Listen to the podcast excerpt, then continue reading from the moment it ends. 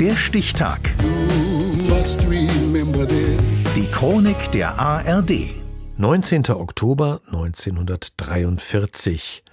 Heute vor 80 Jahren isolierten Forscherinnen und Forscher in den USA, Nobelpreiswürdig, das gegen Tuberkulose wirksame Antibiotikum Streptomycin.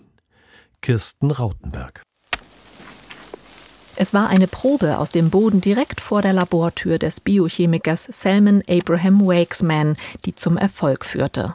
Sein Assistent Albert Schatz hatte Erdproben gesammelt, um einen Wirkstoff gegen Keime zu finden.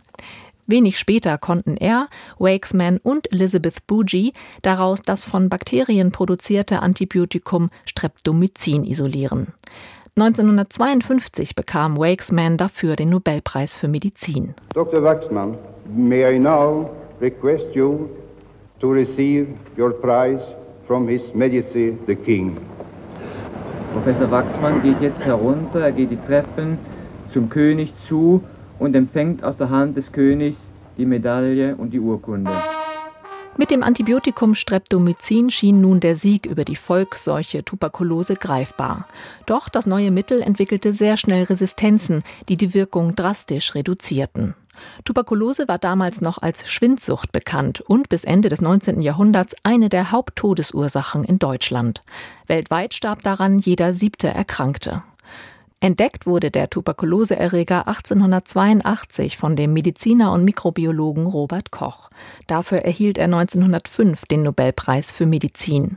Damals schrieb er in Zukunft wird man es im Kampf gegen diese schreckliche Plage des Menschengeschlechtes mit einem fassbaren Parasiten zu tun haben, dessen Lebensbedingungen zum größten Teil bekannt sind und noch weiter erforscht werden können. Zuvor dachte man, dass Tuberkulose vererbt wird oder durch falsche Ernährung entsteht. Jetzt war klar, übertragen werden die Bakterien durch Tröpfchen in der Atemluft.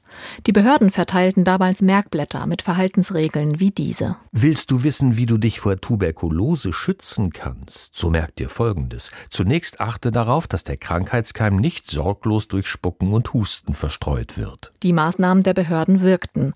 Bis zum Ersten Weltkrieg sank die Zahl der Patientinnen und Patienten. Robert Koch stellte noch vor der Entdeckung des Streptomycins ein mutmaßliches Heilmittel her, das Tuberkulin. Doch daran starben viele Menschen, sagt Thorsten Bauer, Generalsekretär des Deutschen Zentralkomitees zur Bekämpfung der Tuberkulose in Berlin. Wir wissen heute, dass die Serumtherapie bei der Tuberkulose nicht funktioniert. Und leider hat auch die Impfung in der Mitte des 20. Jahrhunderts die Regel oder flächenhaft durchgeführt wurde, zum Beispiel in der DDR noch bis 1989, hat leider auch keinen durchschlagenden Erfolg gebracht. Trotzdem geht die Tuberkulose in Deutschland immer mehr zurück. 2022 sind etwas mehr als 4000 Menschen daran erkrankt. 2015 waren es noch 6000. Doch in ärmeren Ländern sind weitaus mehr Menschen betroffen. Noch immer sterben weltweit nach Angaben der WHO jedes Jahr anderthalb Millionen Menschen an Tuberkulose. Bis heute gibt es keine wirksame Impfung gegen die Krankheit, sondern weiterhin nur Antibiotika, sagt der Mediziner Alexander Kekulé. Also das hm, kann man sagen, die Behandlung ist zwar ziemlich old-fashioned, also ich wüsste als Mikrobiologe nicht einen Bereich, wo wir so alte Antibiotika nehmen, die sind so in den 1940er Jahren das erste Mal eingesetzt worden und seitdem die gleichen.